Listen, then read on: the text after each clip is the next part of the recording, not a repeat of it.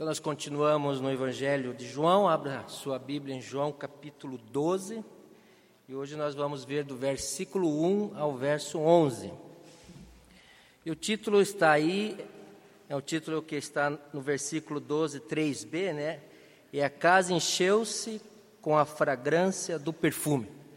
Essa é uma expressão que me chamou a atenção quando eu estava lendo e relendo esse texto porque eu fiquei pensando assim que provavelmente o apóstolo João, ao passar essa cena, essa cena que Maria de Betânia, não confundir com Maria Madalena, que tinha os demônios que Jesus libertou com o seu poder, não confundir com qualquer outra Maria.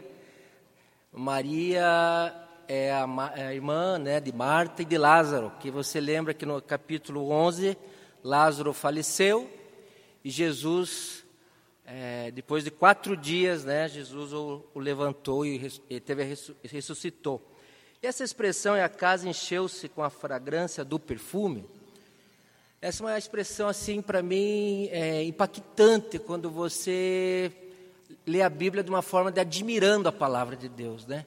Você se aproxima da Bíblia dizendo assim, agora não é um encontro só com o livro e não só com a exata interpretação minha que eu possa dar ao texto, mas uma escuta flutuante onde você é, deixa um pouco o sujeito e o objeto de lado, deixa um pouquinho a exatidão e a precisão que você talvez queira ter ao ler a Bíblia. Você deixa um pouco a sua mente, um pouco a parte instrumental dela, e você deixa a cena. Eu consigo fechar meus olhos e olhar aquela mulher chegando num jantar, num belo jantar, numa mesa, e ela vai ali, quebra um vaso de alabastro, pega aquele perfume precioso que talvez fosse o tesouro da vida dela, talvez fosse o grande tesouro, a grande economia dela, aquilo que ela tinha de maior valor, e ela unge a Jesus. É a unção de Maria aos pés de Jesus, e, e nós vamos falar sobre isso essa noite, mas tem essa expressão, né? E talvez o apóstolo João, ao estar escrevendo o evangelho anos depois, ele conseguia porque ele viu aquela cena de devoção. A palavra devoção parece que está fora de moda, né? Uma palavra assim que é meio romântica, às vezes com interpretação meio piegas, né? De alguém que talvez queira ser espiritual demais. Mas não é verdade. A palavra devoção, meus amados, é que se existe algo que pode satisfazer a sua vida, seja você criança, adolescente, jovem, adulto, homem, mulher, africano, norte-americano, europeu, acadêmico, uma pessoa muito instrumental, muito simples, a única questão que você pode olhar para o seu coração e dizer: quem satisfaz a minha alma é Deus.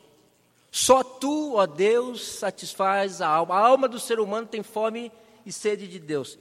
Pena que pelo pecado nós enchemos a nossa vida de muitas coisas para satisfazer a nossa alma. Nós enchemos de vários processos, enchemos nossa vida de substâncias, seja ela psicoativa, seja ela substâncias neutras. Nós enchemos a nossa vida de pessoas e do, criamos codependências delas. Nós enchemos a nossa vida de prazeres e ficamos compulsivamente dependentes. Nós enchemos a nossa vida de muita porcaria, né?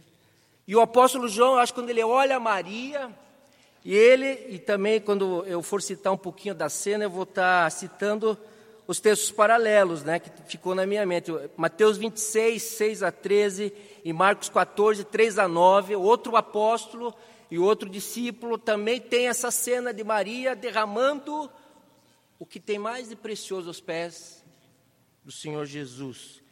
Mas essa expressão de João, e a casa encheu-se com a fragrância do perfume, me diz que aquilo foi tão impactante para aqueles homens de Deus, aqueles apóstolos, aquilo foi tão forte porque está na última, perto da última semana de vida de Jesus.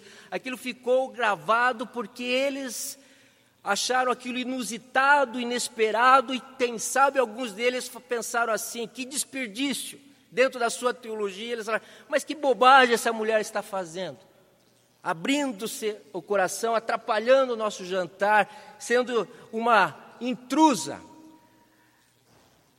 Mas João, seja nardo, seja. Alguns dizem que essa planta dá entre o Himalaia e o Nepal, vindo da Índia, por isso, com montaria, vinha até o Oriente Médio, era uma fragrância mas João não importa muito de onde veio, ele não estuda a geografia do lugar que essa planta veio, ele, não tá, ele só diz que ela era muito cara, era um ano de trabalho para alguém ter aquilo lá, de economias.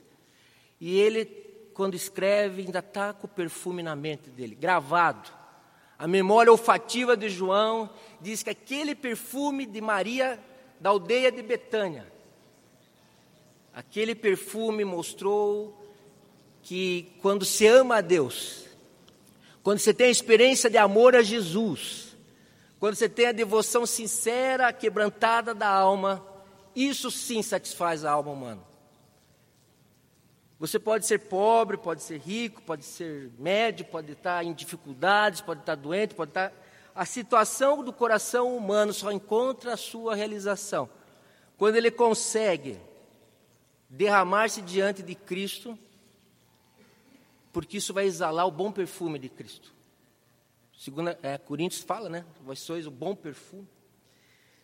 Eu fiquei me imaginando aquela cena, olhando assim, se eu tivesse ali, provavelmente eu ia censurar a mulher. Ia dar um julgamento, aquela crítica, né? Aquele negocinho já sabe tudo, já tem a teologia certa, já li os livros certos, já viajei no lugar certo, já sou convertido há tanto tempo.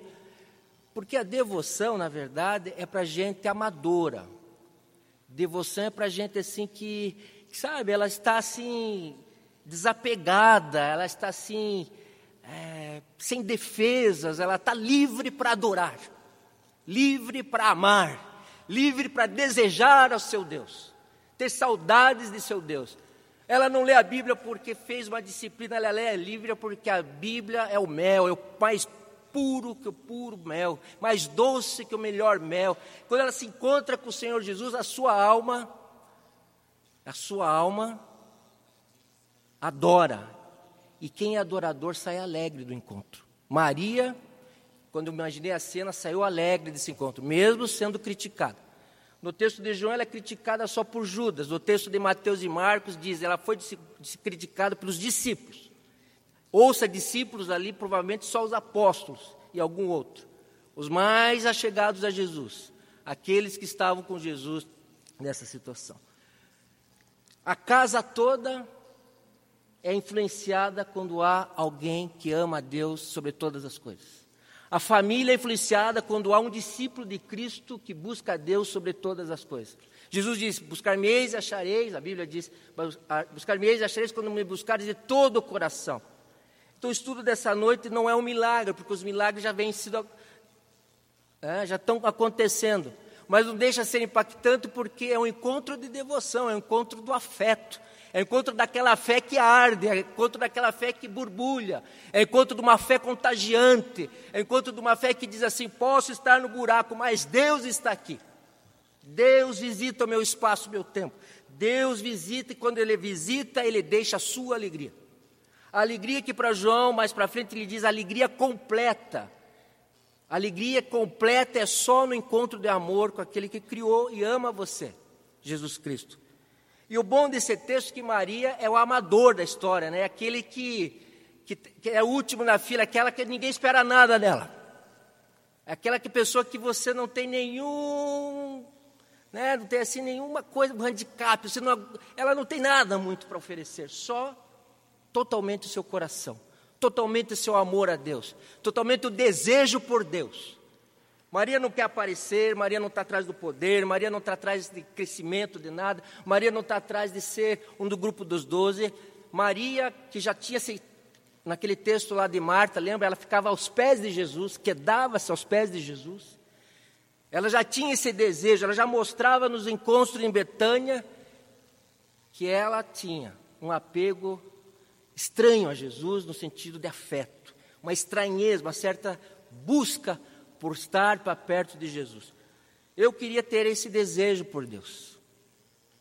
Eu queria desejar a Deus, como diz a Bíblia, amar ao Senhor Deus de todo o coração, de toda a alma, de todo entendimento. Maria não deixa a sua razão, ela não arranca o seu cérebro, o seu intelecto, mas ela completa a cena e a cena é impactante para o apóstolo porque aquele perfume na mente de João dizia: Essa amava muito, mestre. Essa era pegada. É, essa, essa mulher roubou a cena nesse jantar. Então, meus irmãos, nós vamos ver um pouquinho a cena toda desse jantar, que está situado na, perto da última semana de vida de Jesus. E isso é importante porque as pessoas que vão dar os estudos nas semanas seguintes aqui, elas vão enfocar que, e até é interessante que a última semana de Jesus nos evangelhos, por exemplo, Lucas guarda um quarto do seu evangelho para essa última semana. Mateus e Marcos guardam um terço do conteúdo do seu evangelho para a última semana de vida de Jesus. João guarda quase metade do seu evangelho para focar os últimos acontecimentos na vida de Jesus. E esse jantar está chegando ali naquela perto da Semana Santa. O povo está em preparativo para a Páscoa, a festa da libertação do povo judeu do Egito.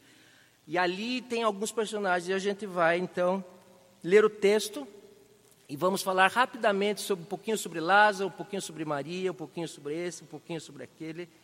E quem sabe você dessa noite possa entender que a alegria completa é só um coração que está apaixonado, amando, está aquietado, de certa forma, ungindo os pés de Jesus no encontro pessoal. Então o texto diz assim: se você não tem, você pode acompanhar pela, pela projeção. Seis dias antes da Páscoa, Jesus chegou a Betânia. Betânia ficava a três quilômetros de Jerusalém, onde vivia Lázaro, a quem ressuscitara dos mortos. Ali prepararam um jantar para Jesus. Marta servia enquanto Lázaro estava à mesa com ele. Então Maria pegou um frasco de nardo puro, que era um perfume caro, derramou sobre os pés de Jesus e os enxugou com os seus cabelos. E a casa encheu-se com a fragrância do perfume. Mas um dos seus discípulos, Judas Iscariotes, que mais tarde iria traí-lo, fez uma objeção, né? Por que este perfume não foi vendido e o dinheiro dado aos pobres? Seriam 300 denários. Ele não falou isso porque se, é, por se interessar pelos pobres, mas porque era ladrão. Sendo responsável pela bolsa de dinheiro, costumava tirar o que nela era colocado. Respondeu Jesus: Deixe em paz, que o guarde para o dia do meu sepultamento. Pois os pobres vocês sempre terão consigo, mas a mim vocês nem sempre terão. Enquanto isso, uma grande multidão de judeus, ao descobrir que Jesus estava ali, veio, não apenas para a causa de Jesus, mas também para ver Lázaro, a quem ele ressuscitara dos mortos. Assim, os chefes dos sacerdotes foram, fizeram planos para matar também Lázaro pois por causa dele muitos estavam afastando-se dos judeus e crendo em Jesus. Vamos ver a primeira personagem que nós vamos comentar bem rapidamente, só para você refrescar sua memória, é Lázaro. Lázaro, ele é a pessoa que experimenta o poder da ressurreição dos mortos. E Lázaro é um problema para os religiosos da época, principalmente para um grupo chamado Saduceu. O saduceu, entre muitas coisas que eles acreditavam do judaísmo, eles negavam a possibilidade da ressurreição. E Lázaro era um impedimento para eles, porque Lázaro era a representação de que Jesus estaria dizendo através do poder que ele tem poder sobre a morte. Jesus tem poder sobre as trevas. Jesus tem poder dos sinais e milagres que João tem. Então, meus irmãos, Jesus tem todo o poder. E Lázaro é a representação viva, concreta, tátil, palpável, de que Cristo é o Filho de Deus, que Jesus Cristo é o Cristo, ou ungido para a missão de salvar. Então, Lázaro, para aqueles religiosos da época de Jesus, aqueles tementes a Deus, que se diziam tementes a Deus, era um problema sério. Lázaro não poderia ficar vivo. Então já havia o desejo de matar a Jesus, agora há o desejo de matar Jesus e o Lázaro. E ali em Betânia, Jesus se retira, vai para um lugar deserto e volta dias depois para a mesma cidade de Lázaro, Betânia. E ali ele se encontra, provavelmente foi feito esse jantar na casa de um Simão chamado leproso, Mateus diz isso, em Marcos também, Não diz que é Maria, mas diz que a casa não era de Lázaro, a casa era de um Simão chamado leproso. Bom, a verdade é que o jantar estava correndo e que Lázaro estava ali naquela festa. Lázaro estava se alimentando. Quem sabe Lázaro estava bem dizendo: Senhor Jesus, muito obrigado. Eu estava morto há quatro dias. No... Quatro dias. Você sabe que um corpo em decomposição no quarto dia, o odor disso, o cheiro disso, a decomposição, o corpo putefrato, está tudo estragado lá. Mas Jesus, para Jesus não há nada estragado demais, que ele não possa dizer: Lázaro, levanta-te.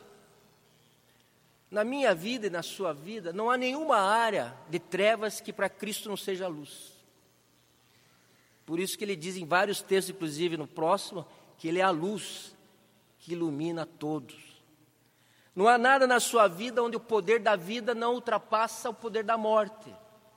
Não há nada na cultura do Brasil, apesar dessa miséria que nós vivemos de, de mensalão, de lava-jato, essa corrupção, não há nada tão estragado que Deus não possa a qualquer momento revirar e fazer justiça por amor a poucos.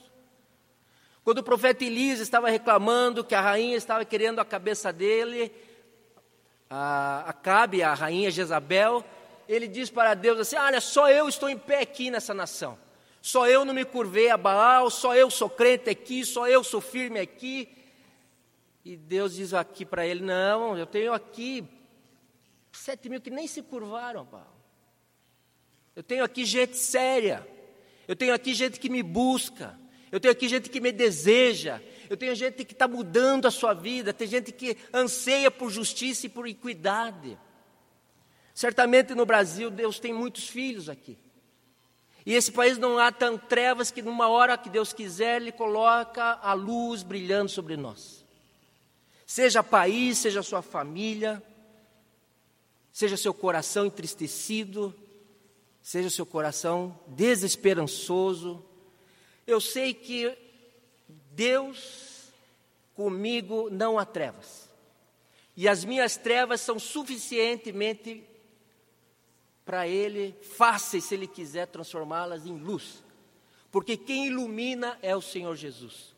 Quem tem poder é o Senhor Jesus. Então, o, princípio para nós aqui é que você que cultua Deus, cultua Jesus, você tem o seu Santo Espírito, não permita que a nossa fraqueza diminua o seu Deus. Não permita que as trevas que você possa estar vivendo, alguém perto de você viva, te tire a esperança de você poder dizer: Isso aqui, em nome de Jesus, pode ser clarificado, iluminado. Então, os poderes da morte, seja o poder das trevas do diabo, seja o poder das trevas da cultura, do mundo, seja o poder das trevas dos nossos desejos caídos, do pecado, nas mãos e no poder de Jesus, eles são eles são iluminados, eles viram luz, como a, a vereda do justo é como a luz da aurora, que vai brilhando mais até dia ser perfeito. Então Lázaro, para mim, naquele jantar que estava sendo homenageado, festejado, acho que muita gente ali olhando, mas não é verdade que Lázaro está vivo, está comendo, faz dias, ele não morreu, e, e Jesus voltou para Betânia, olha só a festa, esse Jesus é que levantou ele, muitos estavam questionando a religião deles. Muitos estavam dizendo para as autoridades: olha, Jesus é o Messias, ele é enviado de Deus para salvar o povo. Jerusalém, que era muito perto, estava virando um rebuliço. Perigo para as autoridades, porque Cristo, Senhor Jesus, veio realmente converter as trevas em luz. Louvado seja o nome de Deus que não nos deixa nas trevas. O Filho de Deus não vive nas trevas. O Filho de Deus não tem o um futuro nas trevas do inferno. O Filho de Deus não está sozinho quando atravessa o vale escuro da morte. O Filho de Deus, quando atravessa a, o vale escuro da morte, ele diz: Não temerei mal algum, porque tu estás comigo, a tua vara e o teu cajado me consolam. Amém ou não? Ah, não há desânimo, não há dor, não há tristeza que tire o espírito de nós. Sete vezes posso passar por uma tribulação, sete vezes vou me erguer porque o Senhor não pisa na cana quebrada e não assopra a vela que fumega. O profeta diz isso. Creia nisso. Você pode dizer assim, mas eu estou, eu estou me sentindo como Lázaro, né? dentro de um túmulo, tá, parece que está tudo escuro, está tudo ruim, morte, morte, morte. Hoje o Senhor diz para você assim: uma palavra de Cristo transforma as suas trevas em luz, e você volta a caminhar. Crê você nisso? O que diz em João 11? Deixa eu abrir ali, até já me esqueci qual é o versículo, mas João 11, quando Jesus está para levantar Lázaro, ele faz uma pergunta para a irmã de Lázaro, a Marta. É 11, 25. Disse Jesus: Eu sou a ressurreição e a vida. Aquele que crê em mim, ainda que morra, viverá, e quem vive e crê em mim não morrerá eternamente. Você crê nisso?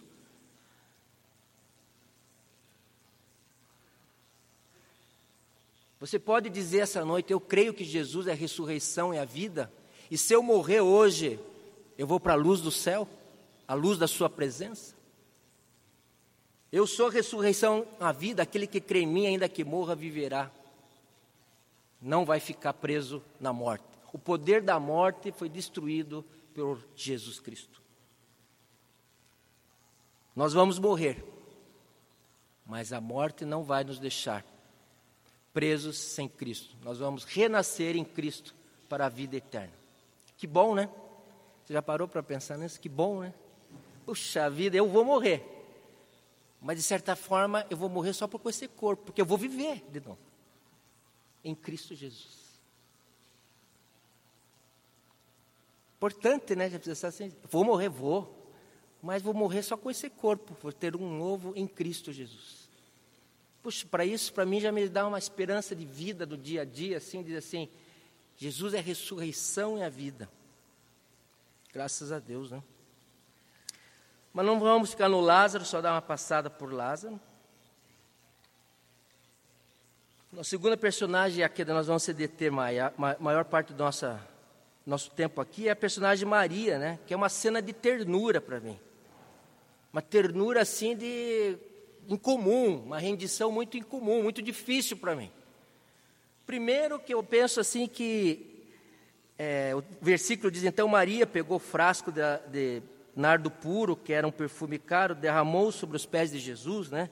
E os enxugou com seus cabelos e a casa encheu-se com a fragrância do perfume, é que a devoção que Maria nos ensina aqui é a devoção que ensina o quebrantamento e o derramar-se diante de Deus. Se você pegar a simbologia do Mateus e Marcos, ela quebra o vaso. Em João ela não quebra o vaso. Ela tem que quebrar porque ela vai derramar tudo diante de Deus. Ela não vai guardar nenhuma 10% para si daquele vaso, daquele perfume.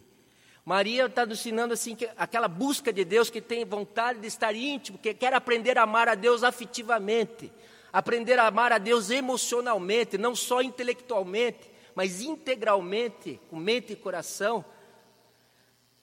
A devoção de Maria faz com que ela chegue aos pés de Jesus, a mesa era baixa, os pés ficam inclinados para trás, é uma mesa oriental, não é a mesa ocidental. Então, facilmente ela podia ungir, ungir a cabeça os membros e os pés de Jesus.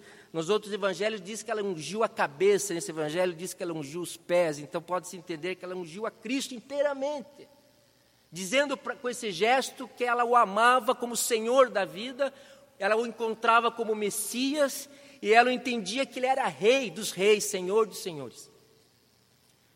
Mas isso num gesto de derramar-se, num gesto de falar tudo no gesto de dizer para Deus: Deus, a Ti eu posso falar como sou, abrir o jogo, não há segredos entre eu e Ti. E não há ninguém que eu tenha maior apreço de falar sobre mim do que a Deus na oração, na busca desse Deus. Então, a primeira característica da devoção de Maria é que ela, ela explica o quebrantamento. Quebrantamento é humildade, onde eu posso dizer aquilo que é mais profundo e perigoso do meu coração aquilo que talvez não possa falar muito para todo mundo. Quebrantamento só há quando nós nos sentimos o peso do nosso pecado, sentimos como fracos somos, como pequenos que nós somos.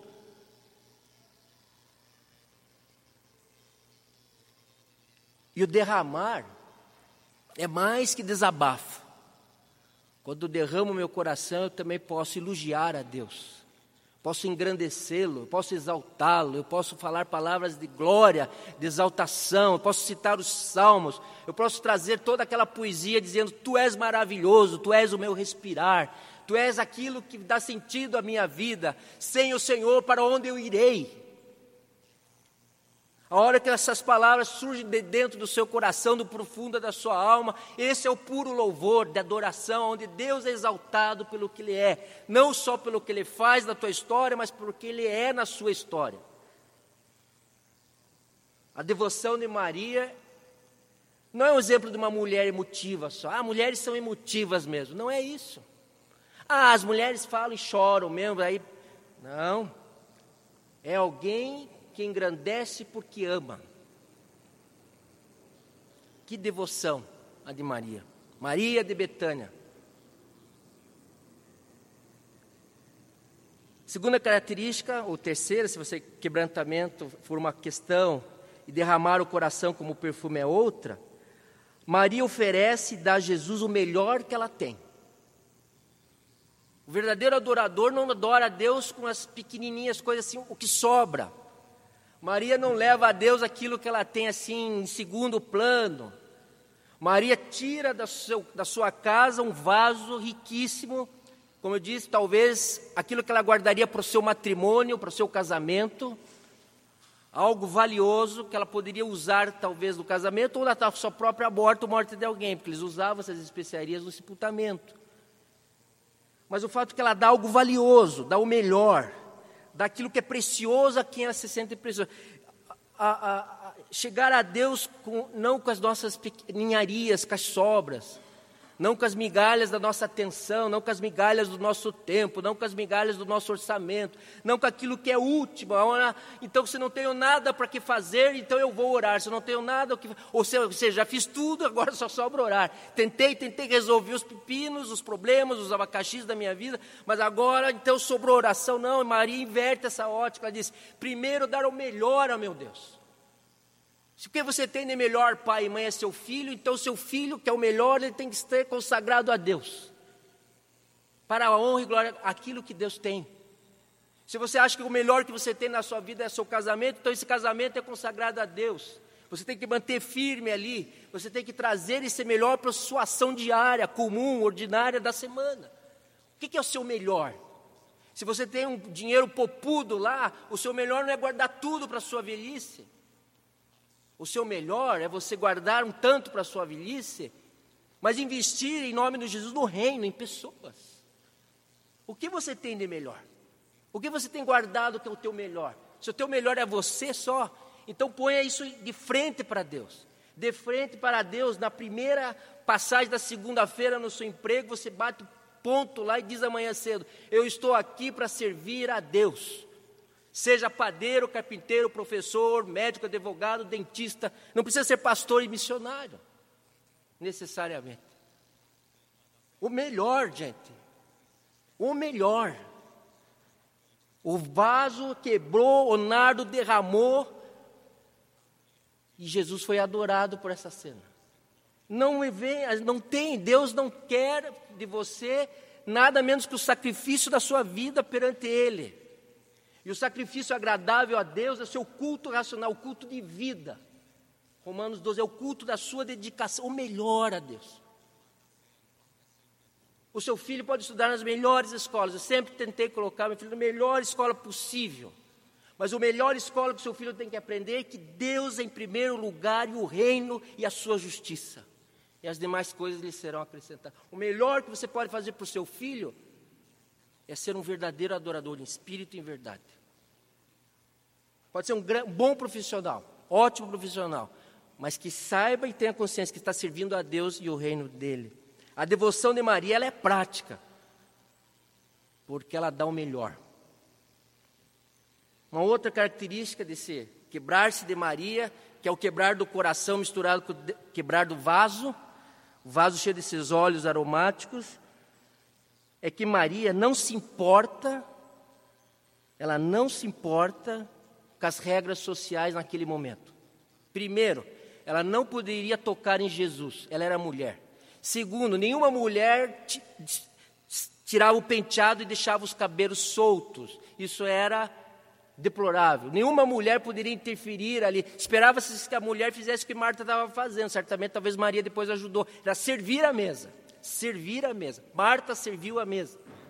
Maria possivelmente foi, saiu, serviu, mas ali ela quebrou o protocolo, ela quebrou as expectativas sociais, ela quebrou as etiquetas e os estereótipos, ela rompe com as Então, se você precisa romper, você precisa perder o medo para ser discípulo de Cristo. Tem muita gente que tem medo de se identificar com Jesus. Tem gente que tem muito medo de dizer, sim, eu sou discípulo. Você pode até dizer que não é batista, não é crente, para não debocharem de você por causa das, das, dos outros evangélicos aí.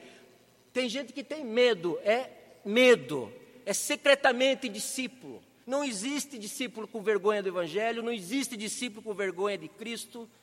Nós temos que quebrar, Deus não nos deu um espírito de covardia, mas de ousadia e no temor do Espírito, no amor do Espírito, senão nunca sua fragrância vai encher a casa. Você vai ser um perfume sem cheiro, não vai ter casa perfumada. Maria nos ensina que a devoção tem que abrir mão das expectativas das pessoas. Queremos satisfazer as pessoas, queremos que as pessoas gostem de nós, queremos que as pessoas nos convidem, queremos que as pessoas lembrem-se de nós. Isso é natural, é humano, o ser humano é um ser social. Isso já sei, você já sabe, todo mundo sabe disso. Mas só que no Evangelho tem uma questão, questão eu sou ser humano, eu preciso de relacionamentos, mas para o reino avançar, muitas vezes eu tenho que dizer para as pessoas: ó, simplesmente eu não sou como você acha que eu sou. Primeiramente, eu sou do Senhor. E se isso te atrapalha, me perdoe, mas eu vou continuar na minha conduta, porque eu creio que é isso que Deus quer para a minha vida. Quebre as expectativas, frustre as pessoas, decepcione alguém que espere que você seja igual à massa, a massa que não ama Cristo. Eu não posso entender uma pessoa que há anos, há anos, há anos, há anos vive o Evangelho e não se preocupa em olhar para o lado e ver qual o impacto da sua vida nas pessoas que você está ao seu lado. Se é positivo ou negativo. Lógico que às vezes é negativo, às vezes a gente briga com alguém, a gente é estúpido, às vezes a gente é, um colega tem um desentendimento, às vezes um chefe nos persegue, às vezes a gente comenta mal de um chefe, às vezes a gente está triste com o nosso trabalho, não é o trabalho dos sonhos, não é o que eu queria ser, eu tenho que sobreviver. É óbvio que nós não somos perfeitos. Mas no nome do Senhor nós temos que olhar para nós, fazer uma autoanálise, mas a minha vida aqui tem que importar. Aqui que Cristo faça da minha vida luz e que o bom perfume deles seja revelado aqui. Maria rompe com esses estereótipos. Tanto é que uma característica da devoção de Maria, ela incomoda quem acha que sabe todas as coisas. Ela incomoda os apóstolos. E aí nós vamos entrar já na personagem dos apóstolos. São as terceiras personagens, né? Pode colocar. Em João é Judas, e Mateus e Marcos não cita ele, cita que os discípulos ficaram indignadíssimos, brabos, ficaram exaltados, ficaram com aquela cena de muito amor, de muito apego, de muita devoção, dessa mulher meio inconveniente que pega os cabelos, enxuga aquela unção, que isso não poderia acontecer entre nós. Mas Judas em João, Judas é aquela testemunha que abandona e desiste de Deus. Judas prefigura uma pessoa que viu os milagres de Jesus perto. Judas viu. Judas viu muitos milagres. Judas acompanhou Jesus três anos. Ele, ele o sermão da montanha, ele viu coisas acontecendo, ele viu a pesca maravilhosa, ele viu gente se convertendo, ele viu gente perseguindo Jesus, ele viu embates no templo. Judas era uma pessoa que sabia das coisas de Deus. Ele não era um nécio, não era um ignorante. Judas foi escolhido apóstolo. Judas tinha um cargo ali no grupo, ele era o gestão financeira, ele era o tesoureiro, ele era o que tinha a mala do dinheiro, onde as pessoas podiam ofertar para Jesus ter seu ministério. E Judas vem com uma teologia certa, certa preocupação. No ministério de Jesus, os pobres sempre tiveram seu lugar.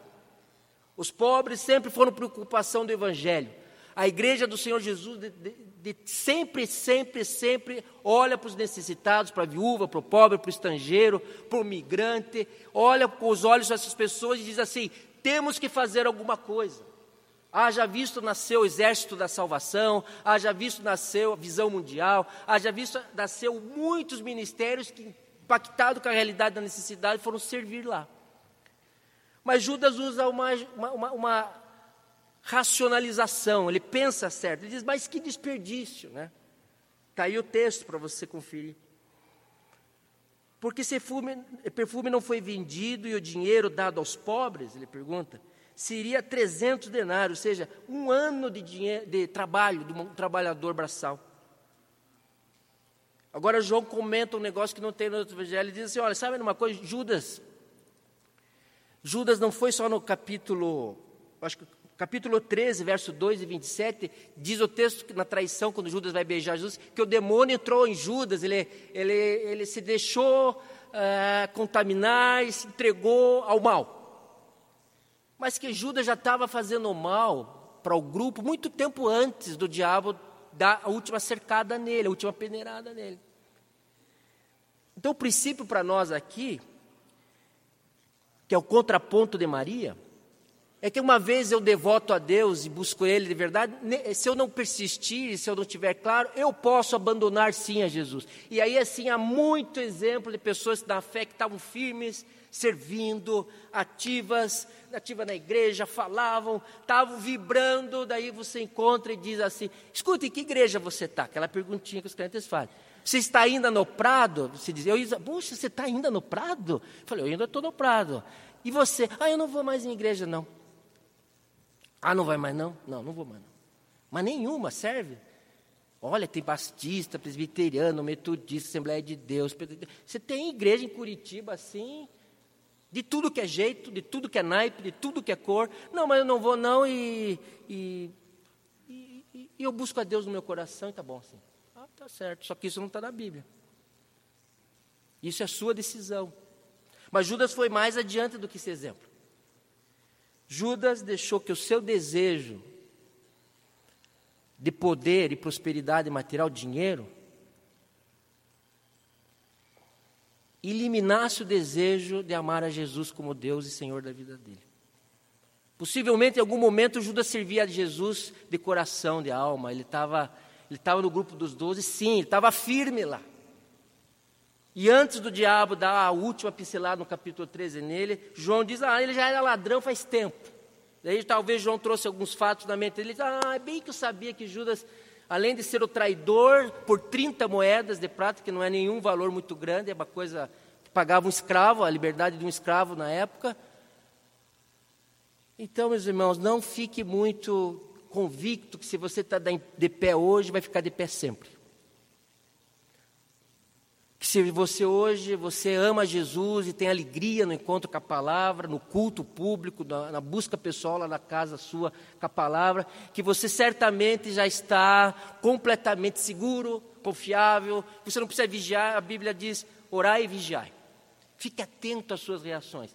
Eu queria dizer mais aqui: fique atento ao que você deseja na vida. Se for dinheiro, isso é um grande problema. Se for poder, Judas era provavelmente uma das seitas judaicas que queria o poder político. Ele cria fielmente que Jesus ia tomar enfrentamento contra Roma, tomar o poder político, religioso e financeiro, e ele seria um ministro, seria um cara importante daquele novo reino, seria alguém de, de estrutura, seria alguém dentro do grupo de Jesus. E quando ele começou a notar que Jesus estava falando: olha, meu reino é outro, o reino é espiritual, humildade, eu vou ser sepultado, vou morrer. Tal. Judas falou: ah, não, isso para mim não é o que eu desejo, isso não é para mim. Não, não, não, isso aqui.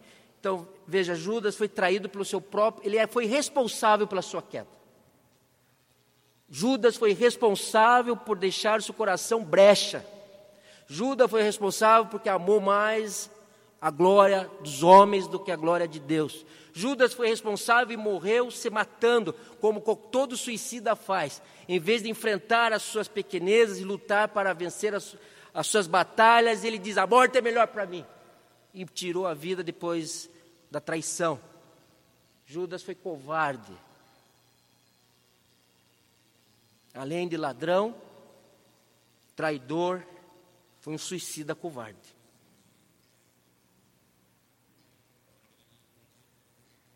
Maria e Judas, duas pessoas do âmbito de Jesus, com fins totalmente diferentes. Um trágico e outro que nós vamos ver o que Jesus vai falar para ela chegando para o final. Outro foi, ela foi glorificada, foi elogiada, foi dita, essa mulher nunca vai ser esquecida. Onde for pregado o evangelho, Maria de Betânia vai ser lembrada. Judas foi lembrado para o traidor. O que você pode fazer para você não perder sua devoção, seu amor a Deus? Atenção aos seus desejos.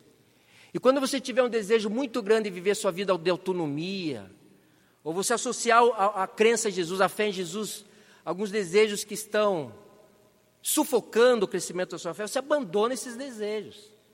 Você diz assim: não, isso aqui não. Em primeiro lugar, o reino. Em primeiro lugar, a coragem de me identificar com o reino. Você esvazia a sua vontade. A grande luta que você vai ter e eu é a sua vontade. A vontade, aquela mesma vontade que adora, é aquela vontade que desiste. Aquela mesma vontade que se ajoelha, é aquela vontade que pode trair a Jesus. Está no seu coração a liberdade de cultuar e adorar ou desistir. Judas não se interessava para os pobres, essa coisa dos pobres era só uma, uma justificativa porque ele estava interessado no dinheiro. Dinheiro, ele queria prosperar, ele queria crescer, ele era um homem ambicioso. Quem sabe Judas seria elogiado hoje na nossa cultura.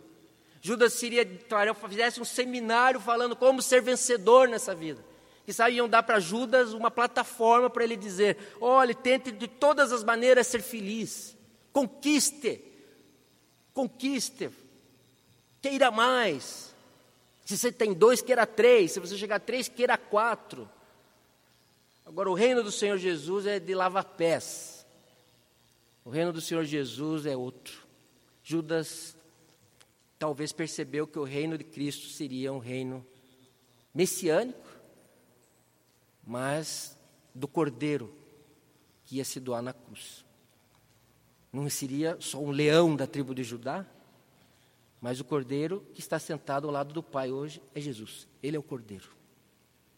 Nenhum herói, né, se, se identifica com o cordeiro. Só Deus se identifica com o cordeiro.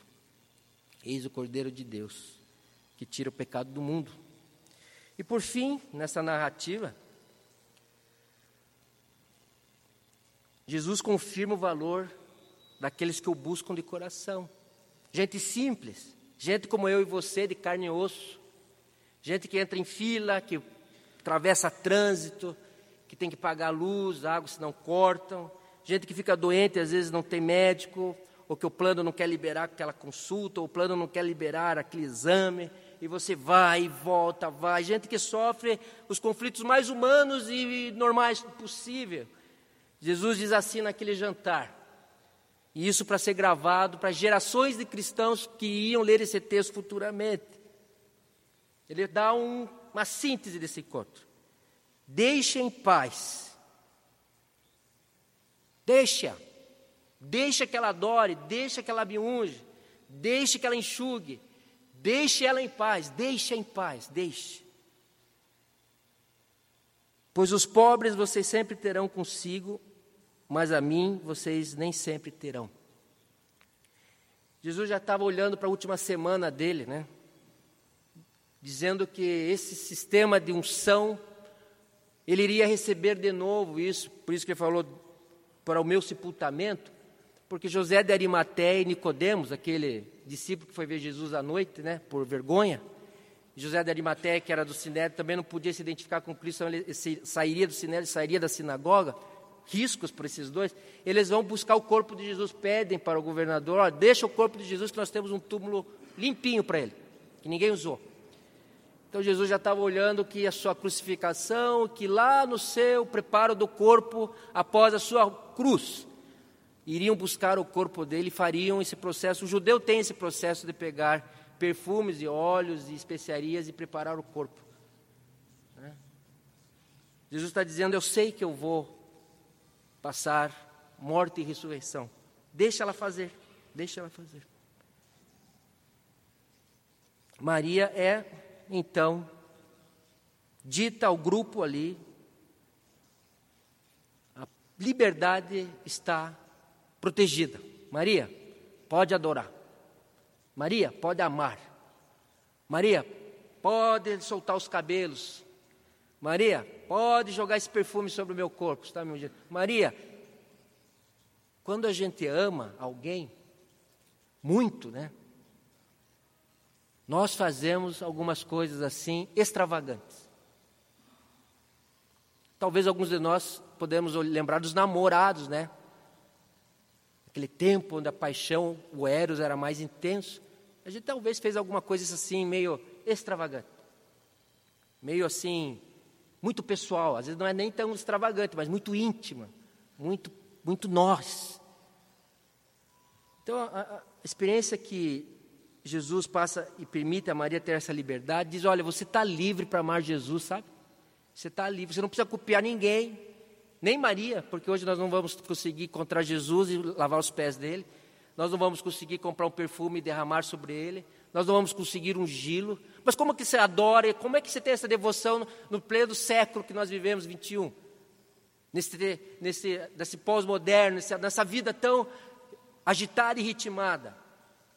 Olha, eu não sei, mas eu sei que é livre para você ir até Ele. Você está livre para amar o quanto conseguir, do seu jeito, quanto puder. E quando você conseguir, eu tenho dificuldade, eu tenho orado muito para Deus, Senhor, me ensina a te amar emocionalmente. Me ensina, me ensina a me amar com as minhas entranhas. Eu quero aprender, porque o meu amor não é confiável.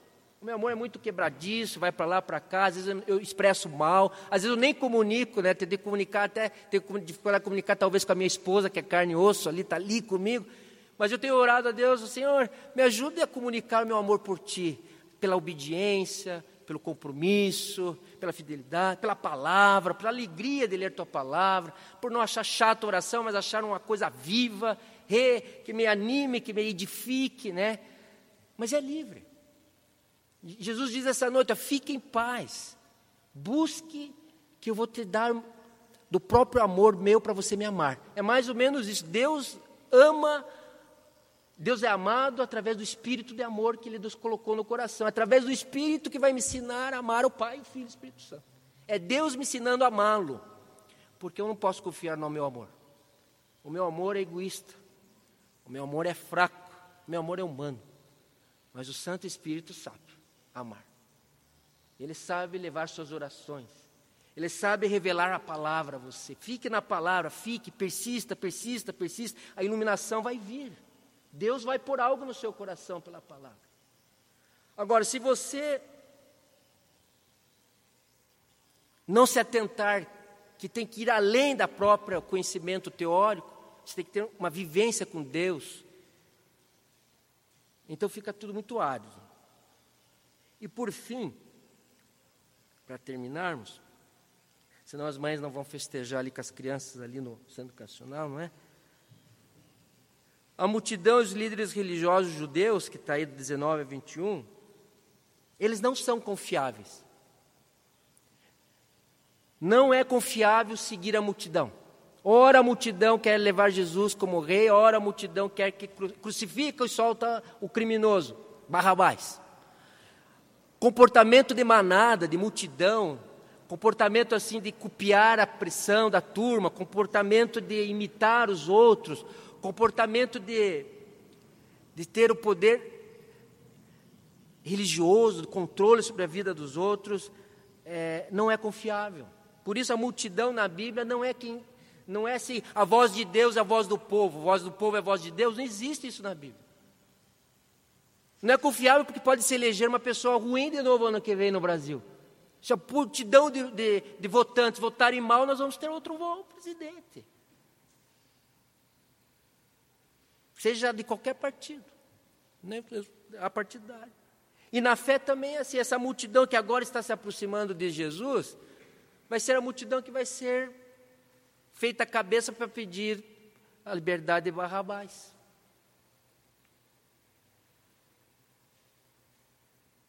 O fato que no final diz assim, né? Por causa dele, muitos estavam se afastando dos judeus e crendo em Jesus. Mas essa, essa, esse seguir a Jesus da multidão é, é a mesma coisa que quando a gente começa a seguir uma ideia, daqui a pouco, ah, não, isso aqui não serve para mim, desisto. É muito frágil. Esse discípulo, esses discípulos são muito frágeis, são fugazes. Eles vão, vão, vão, às vezes começa tão bem, daqui a pouco desiste não são confiáveis, a multidão não é confiável. De grosso modo, o reino de Deus é feito por portas, o caminho é pequeno, a porta é pequena, e são poucos que vão para o reino de Deus. Poucos, poucos, poucos. Então, a conclusão que nós podemos dar assim ao nosso estudo é que você se sinta em paz com Jesus, que você tome uma posição no sentido de que a tua alegria dependa dos encontros com Ele. Que você defina a sua alegria, o seu maior regozijo. Qual é a minha maior alegria? A minha maior alegria tem que ser, e eu quero que seja, quando eu me levantar do encontro com a palavra e a oração, o encontro com o Senhor Jesus Cristo. Nasce daí a minha maior alegria, alegria repleta e completa. Eu posso me alegrar com o futebol, posso me alegrar no Dia das Mães, posso me alegrar com meu filho, posso me alegrar com minha esposa, posso me alegrar com todos os benefícios do reino, mas é em Jesus que a alegria é completa e é no amor dele que eu me sinto fortalecido para continuar no caminho apertado que conduz à salvação. Então vamos para frente, meus irmãos. Fique firme nessa busca. Abre esse desejo, fale, Senhor, eu quero ter mais desejo de, de ti. Me ensina-me a te amar de todo o coração. Regaçar as mangas e continuar avante, avante, indo em direção a Ele. Às vezes olhando para a esquerda e direita, às vezes a gente dá uma desarrapada, mas vai para frente. Vai à frente, seja o que vier, o Senhor não vai te deixar. Amém? É um desafio para nós, né? É um desafio para nós. Abaixe sua cabeça, vamos orar.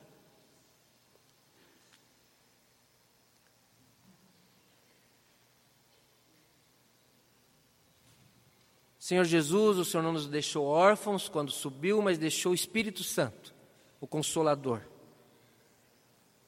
Que tenhamos, eh, através do Espírito, Senhor, aquele desejo de continuarmos na fé que um dia entramos no caminho do Senhor, que um dia entramos. Que o Senhor dê a cada pessoa que está aqui essa noite a vontade de querer mais o Senhor do que os seus próprios planos pessoais, de desejar mais a Ti, de se alegrar mais na Tua companhia, de sorrir mais quando ler um texto e ver que o Senhor está falando ao seu coração. Senhor, nós precisamos de Ti para continuar. Nós precisamos do Senhor, da Tua graça e misericórdia por isso, Senhor, a cada coração dá a porção do teu espírito necessária para permanecerem, Senhor, permanecerem no Evangelho que um dia creram. Essa é a nossa petição, em nome de Jesus, ó Pai. Amém.